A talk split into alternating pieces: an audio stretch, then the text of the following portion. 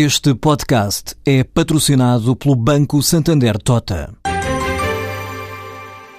Sabia que a França é o país que mais vinho importa de Portugal?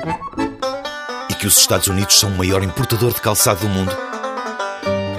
Ou quais as empresas que importam mais azeite português? No portal Santander Trade, encontra todas as respostas para internacionalizar a sua empresa, desde mercados a procedimentos, redes de contactos e ferramentas para dinamizar a sua atividade exportadora. Descubra mais em santandertrade.com. Santander Tota, um banco para as suas ideias. O baixo custo é a principal vantagem competitiva das empresas portuguesas, que se destacam ainda pelo elevado desempenho ao nível da qualidade, flexibilidade e entrega. Assim revela um estudo sobre práticas empresariais no setor da indústria em Portugal e no mundo, realizado pela Faculdade de Economia e Gestão da Católica do Porto, que inclui inquéritos a 843 empresas em todo o planeta, 34 delas portuguesas. Este estudo revela também que a indústria nacional investe pouco em investigação e desenvolvimento e o país deverá aumentar o investimento de modo a fortalecer o papel das fábricas portuguesas nas redes de produção internacionais. A Quidgest abriu um novo polo de desenvolvimento, desta vez em Marrocos, com sede em Rabat, depois de já ter apostado noutras localizações como o Reino Unido, a Polónia, os Estados Unidos e o Brasil. A tecnológica portuguesa investe assim no país árabe, para o qual Portugal mais exporta, com um crescimento previsto superior a 9% na área das novas tecnologias. E onde a Quidgest quer fazer desenvolvimento de soluções específicas para organizações marroquinas, tratar de transferência de tecnologia e tentar estabelecer parcerias com entidades locais. Assim revela Luís Santana, coordenador de gestão estratégica da empresa. Marrocos uh, aparece-nos uh, como um mercado muito importante nesta estratégia de internacionalização da Quidgest, sobretudo tendo em conta o dinamismo da, da economia e a proximidade também geográfica e cultural.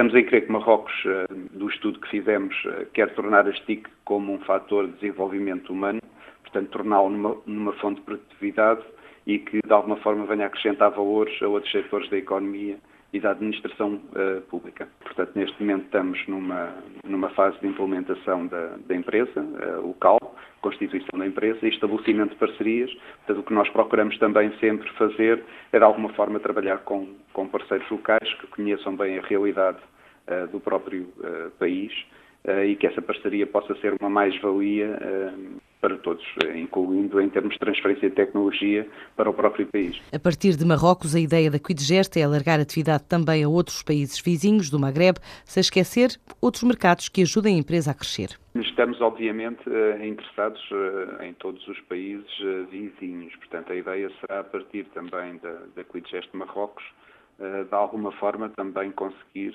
chegar aos outros países. E já temos alguns contactos efetuados a esse nível até porque os outros países acabam de funcionar um bocadinho, copiar um bocadinho o modelo eh, existente em Marrocos.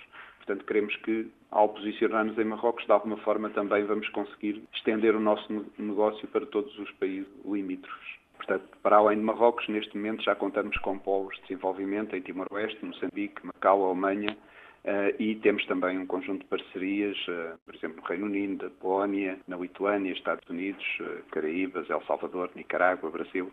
Portanto, claramente uma aposta forte em termos de, de internacionalização, mas obviamente não contamos ficar só por Marrocos. Portanto, a ideia é sempre crescer. A Quidgest estima crescer este ano entre 15% a 20%, o exterior representou já 52% do total da faturação. A EDP, a Galp e o Pingo Doce são as três marcas portuguesas mais valiosas, de acordo com o ranking da consultora Brand Finance, que todos os anos faz uma avaliação, elegendo um top 30. Desta vez analisou 144 marcas portuguesas, estando a EDP a liderar a lista e a ser ainda a única marca portuguesa a fazer parte do ranking das 500 marcas mais valiosas a nível mundial.